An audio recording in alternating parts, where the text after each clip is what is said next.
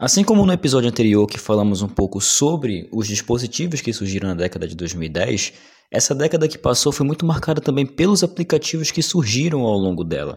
Muitos até surgiram antes da década começar, mas acabaram tendo um pouquinho de impulso a mais no decorrer da década de 2010. Por isso, para continuar essa jornada de comentar sobre o que aconteceu na década passada, no episódio de hoje vou comentar um pouco sobre os aplicativos da década de 2010. Eu posso entrar no seu smartphone,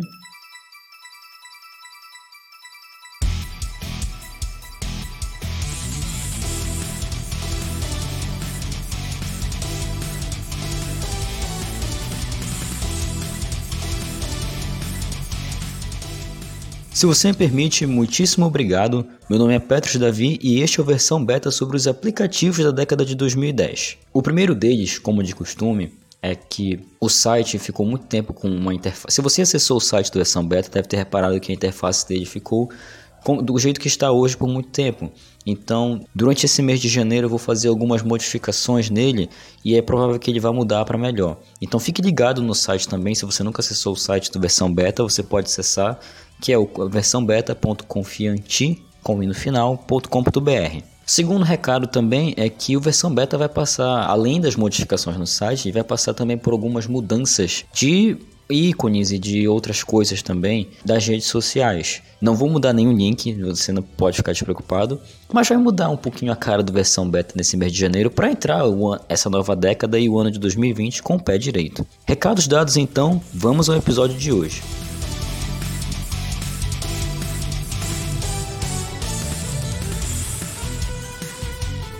Muito bem, vamos lá. Essa década foi marcada, além dos dispositivos que foram surgindo através dela, foi marcada também por vários aplicativos que surgiram ao longo dela. Vários aplicativos que ninguém conhecia ou que as pessoas acabaram tendo uma ideia simples e que acabou fazendo um grande sucesso. E para começar, vamos falar do Instagram.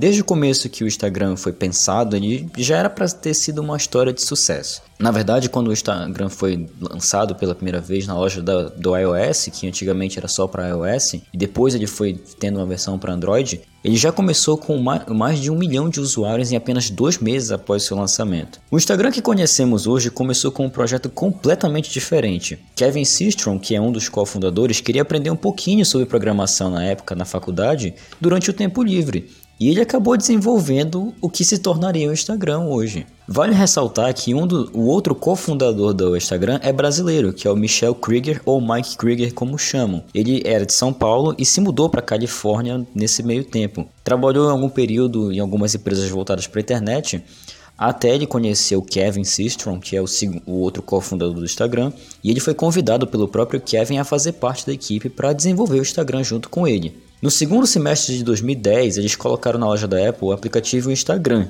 Ele é uma junção das duas palavras de Instant e Telegram, que é um Telegram, um telegrama instantâneo, por isso que ficou Instagram. E depois de um trabalho super árduo da concepção e da programação dele, eles conseguiram lançar o aplicativo Instagram. Dois anos depois, a empresa dos dois foi comprada pelo criador do Facebook, o próprio Mark Zuckerberg, por um bilhão de dólares. Se você para pensar, quando o Instagram foi pensado em 2010, ele era uma pequeno, ele era uma, tinha uma quantidade pequena de usuários que geralmente eram amigos, familiares, outras pessoas que estavam testando o Instagram que eram amigos próximos dos dois e que num período muito curto de tempo passou de um aplicativo de testes para o aplicativo número um de fotos, que hoje toma as redes sociais. Muitas pessoas utilizam o Instagram para divulgar seus produtos, para divulgar seus serviços. Nós, podcasts, às vezes colocamos um conteúdo a mais para quem acompanha o Instagram.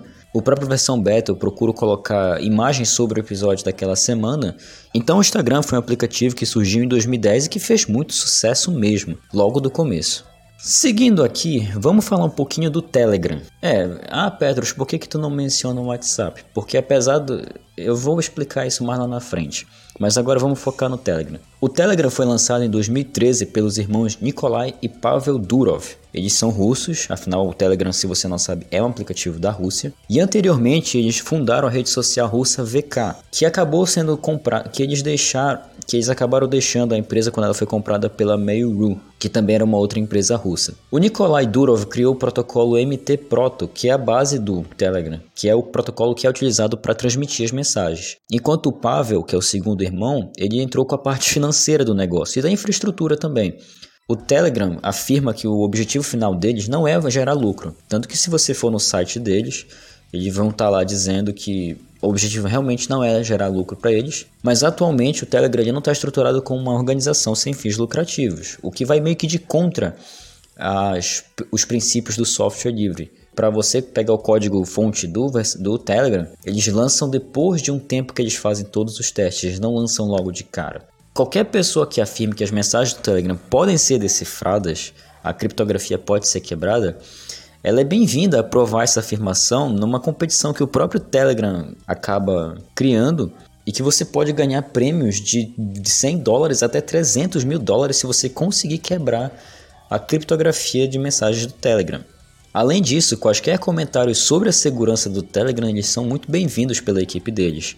Todos os envios que resultem em uma alteração de código ou configuração são elegíveis para recompensas. Se você der alguma sugestão para melhorar a segurança do Telegram, eles são muito bem-vindos e quem sabe você pode até receber por isso. O Telegram, eu conheci ele um pouquinho depois, eu conheci em 2014, e ele na época ele já era muito à frente do WhatsApp que o WhatsApp não tinha certos recursos que o Telegram na época já tinha, como mandar arquivos qualquer, porque no WhatsApp você não poderia nem mandar arquivos qualquer, você nem PDF você poderia mandar na época. Já no Telegram você poderia mandar arquivos zipados, tinha a questão da nuvem, já que você as mensagens não ficam no seu celular, eles ficam no servidor da nuvem do Telegram. Vale ressaltar que o Telegram, apesar de ser um aplicativo russo, ele é proibido na Rússia por conta justamente dessa questão da criptografia deles que é praticamente inquebrável. E que por conta disso o governo russo não consegue manter um controle e não consegue saber o que é conversado dentro desse aplicativo. Fora que teve uma situação aqui no Brasil que um hacker conseguiu quebrar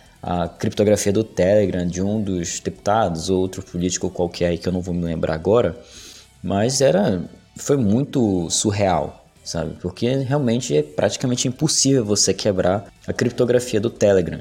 É, e, ele, e esse hack ele foi, ele não conseguiu. Simplesmente ele simplesmente afirmou que ele conseguiu quebrar, mas não teve provas concretas de que ele conseguiu quebrar a tecnologia de criptografia do Telegram. Por isso que ele é considerado um software tão seguro.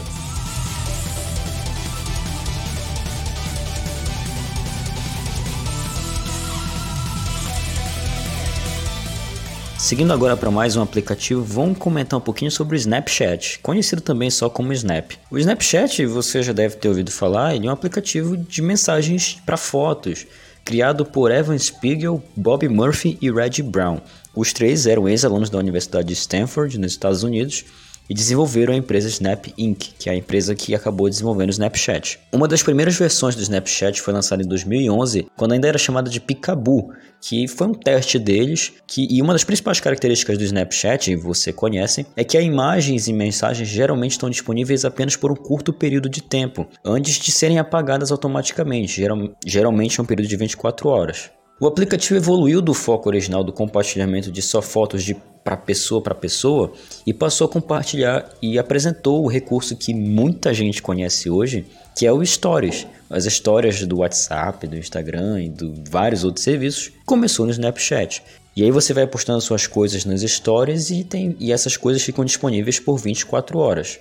Só que o Snapchat ele tem uma função que outros serviços não têm, que é uma parte exclusiva da sua conta que você pode salvar suas coisas lá e mantê-las por senha. E aí você passa sua senha para outros usuários ou para outras pessoas, e só essas pessoas que vão ter essa senha vão ter acesso ao seu conteúdo.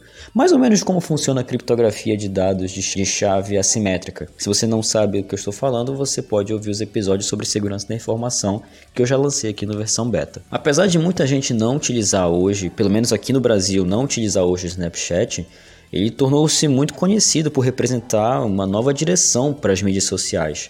Na época, as pessoas não tinham essa mentalidade de manter e compartilhar coisas apenas por um curto período de tempo. Se você quisesse postar fotos no Instagram, por exemplo, coisas rápidas assim, você teria que postar muitas coisas e acabava ficando na sua conta. O Snapchat foi o que trouxe essa funcionalidade do Stories, de você postar coisas rápidas ali por um curto período de tempo. E ele acabou se tornando muito conhecido por isso. E fora que foi no Snapchat também que começou a coisa dos filtros dos adesivos que você cola nas suas imagens que ficam por 24 horas também, e que outros aplicativos também acabaram copiando com o tempo. Em outubro de 2019, ano passado, foi registrado que o Snapchat tem 210 milhões de usuários ativos diariamente. Pode não ser muito comparado a um Instagram da vida, um Facebook, mas perto do que da queda que ele teve quando esse serviço dos Stories foi passado por outros serviços, é uma quantidade ainda muito boa de usuários que se mantém ativa todos os dias. É, Sabe-se que o Snapchat é popular muito entre os adolescentes, principalmente aqueles menores de 16 anos que acaba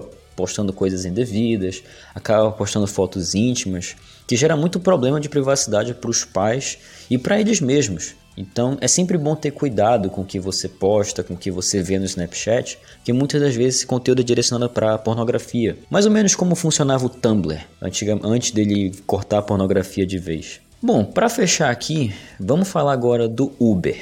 O Uber foi um aplicativo que foi fundado na verdade em 2009. Olha só, ele só vai entrar aqui porque ele chegou no Brasil depois de 2009. Mas o Uber originalmente ele foi fundado em 2009 como Uber Cab por um programador chamado Garrett Camp e Travis Kalanick. O Travis especificamente havia vendido a startup dele por 19 milhões de dólares em 2007 para focar no Uber. Como foi que a ideia do Uber surgiu?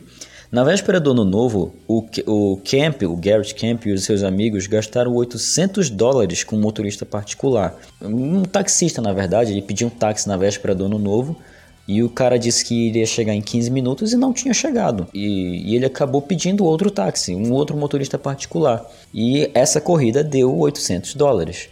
E ele pensou numa maneira que ele poderia reduzir esse custo do transporte privado. Foi daí que surgiu a ideia do Uber. O próprio Garrett percebeu que compartilhar o custo entre as pessoas que iam estar nessa viagem ia tornar a viagem mais barata para todo mundo. E a ideia dele se transformou no que a gente conhece pelo Uber. Após o lançamento da versão beta dele em maio de 2010, e o serviço de aplicativos oficiais, a primeira versão 1.0, foi lançada em São Francisco, na Califórnia, em 2011. É, no começo, o, Uber, o aplicativo só permitia os usuários chamar um carro de luxo preto. Você não poderia escolher um carro qualquer. O, e o preço era um pouquinho maior até do que chamar um táxi na época. A empresa mudou o nome de Uber Cab para Uber depois das reclamações dos, dos próprios operadores de táxi de São Francisco. Se você não sabe, cab é um diminutivo para táxi, que é em inglês. E muitos taxistas acabaram entrando na, é, na justiça para tirar esse cab de lá, porque poderia confundir a galera e não era bem táxi. Tanto que essa disputa acabou vindo para o Brasil também. Muitos taxistas ainda entram com causas e ainda entram em certas brigas com motoristas de Uber para que eles saiam da, de circulação porque eles oferecem um serviço muito mais barato. Ao longo do tempo, o Uber também foi aprimorando. Hoje tem o Uber Eats, hoje tem o Uber X, que é uma modalidade um pouco mais barata de corrida e que acabou conquistando as pessoas como um todo e, com, e colocou em xeque mesmo a utilidade do táxi. Provavelmente daqui a algum tempo não vão existir mais táxis e eles vão ter que se adequar ao mercado. Simples assim. Não há como mudar isso agora, não há como fechar o Uber. Então, o Uber realmente foi um divisor de águas que acabou surgindo no começo da década de 2010.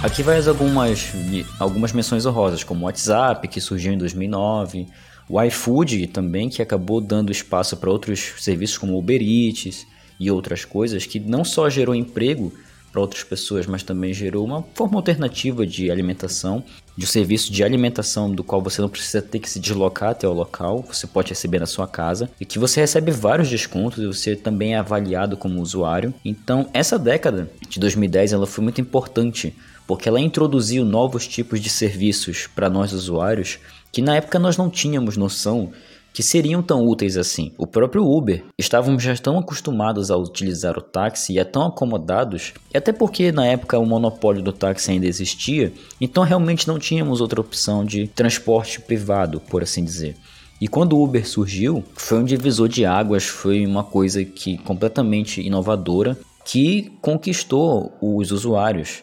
É, dificilmente hoje as pessoas pegam táxi, só umas pessoas mais velhas, mais antigas que já conhecem taxistas. Ainda acontece um pouquinho desse tipo de desconfiança, com razão, porque já houve também crimes pelo Uber de motoristas de aplicativo, que acabaram assaltando seus passageiros, outras coisas piores. Mas fora essa parte ruim, todos os aplicativos foram essenciais para a época e acabaram introduzindo serviços que a gente não tinha a menor noção de que seriam úteis para a gente nas nossas vidas. Bem, esse foi o episódio sobre os aplicativos da década de 2010. Foi uma coisa mais curtinha, porque eu realmente fiquei com pouco tempo para pesquisar sobre esses aplicativos. Alguns deles sequer têm alguma página no seu site explicando a história deles. Mas tá aqui. É, se eu esqueci algum aplicativo, você pode me marcar nos, nas redes sociais. Você pode procurar todas em versão beta pod, tanto no Facebook, no Instagram e no Twitter. E nos vemos na próxima segunda-feira. Até lá!